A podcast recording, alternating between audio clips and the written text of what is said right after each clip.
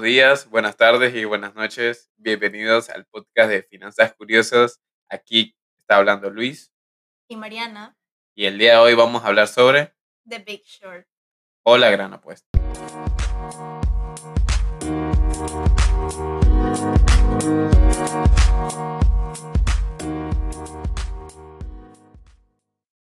La primera característica que hizo que esto sucediera fue de un banquero, Luis Branetti, donde él puso eh, la idea en la mesa sobre que los bonos estén como garantizados por los pagos de las hipotecas de Estados Unidos.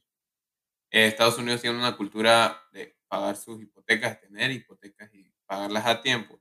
Entonces el planteó es, oiga, ¿por qué no hacemos un bono que el pago del bono sea garantizado por los pagos de las personas que tienen hipotecas. Y como ellos tienen esa cultura, no les pareció mal y con eso incrementaron las ventas de los bonos a nivel mm, increíble. Realmente eh, se dice que de ganar 100, siendo cientos dólares al mes, ganaron millones de dólares al mes, una cosa que todo el mundo estaba interesado porque era un bono muy seguro porque todo el mundo tenía en la mente, todo el mundo paga su hipoteca, todo el mundo tiene hipotecas.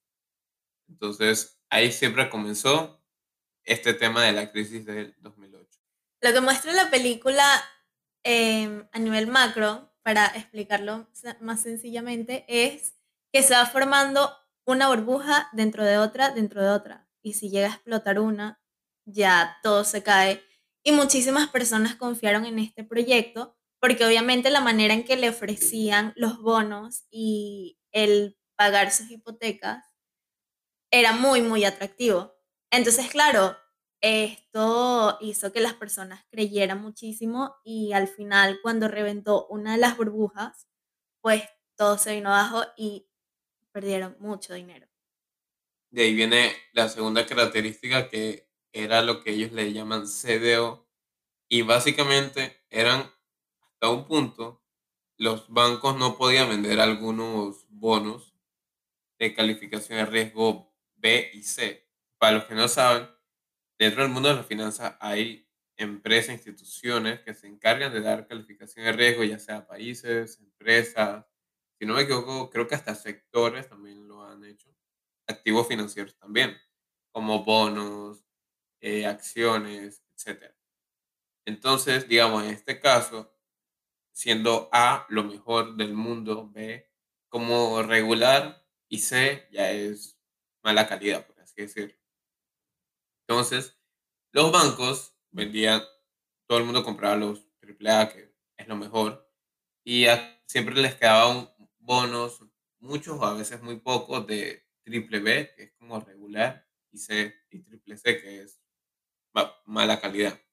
Entonces, ¿ellos qué hacían?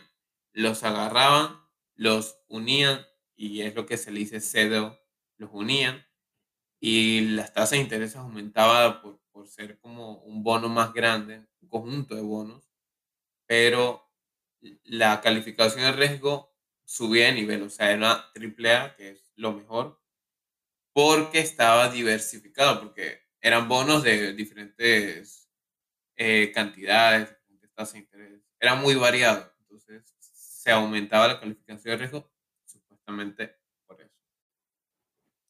Ok, otra de las cosas que hablan en la película es de los CDO sintéticos, que básicamente son aquellos que dependen unos de otros y no están conectados directamente a los bonos. En la película me parece muy gracioso que toman artistas que no están participando de la trama y los unen, hacen como hiatus para que ellos expliquen de manera más sencilla lo que pasa. Y en verdad es muy chévere. Pero para darles como un ejemplo y no hacerles spoiler, es, supongamos que KFC y McDonald's tienen sus acciones y si las acciones de McDonald's suben, las de KFC también van a subir. Pero si las de McDonald's caen, las de KFC también. Entonces, ellos están interrelacionados, pero no tienen nada que ver con alguna otra empresa o... Bueno, estos fueron entonces los datos que pudimos sacar de la gran apuesta, la Big, Big Short, que pueden, como repito, pueden verlo en Cuevana o en Netflix si quieren. Espero que les haya gustado mucho este podcast y si quieren que hablemos de otra película mundo financiero, que igual en Instagram vamos a recomendar otro tipo de películas dentro de este ámbito. Por si no entiende, igual nosotros vamos a hacer podcast explicando un poco de los términos que se hablan en tal película o cómo funciona la cosa. Y bueno, intentamos no hacerle spoiler, así que espero que haya funcionado.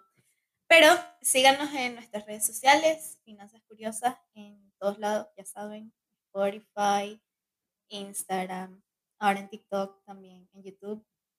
Y bueno, ya saben, si les gustó, coméntenos. Si no les gustó, también díganoslo. Y bueno, esperamos que les haya gustado. Me dicen si les gusta que los videos, los podcasts sean más cortos, prefieren que sean un poco más largos. Aquí tratamos de ir directo al grano, así que por favor síganos y coméntenos y denos su opinión. Gracias. Que tengan un buen día.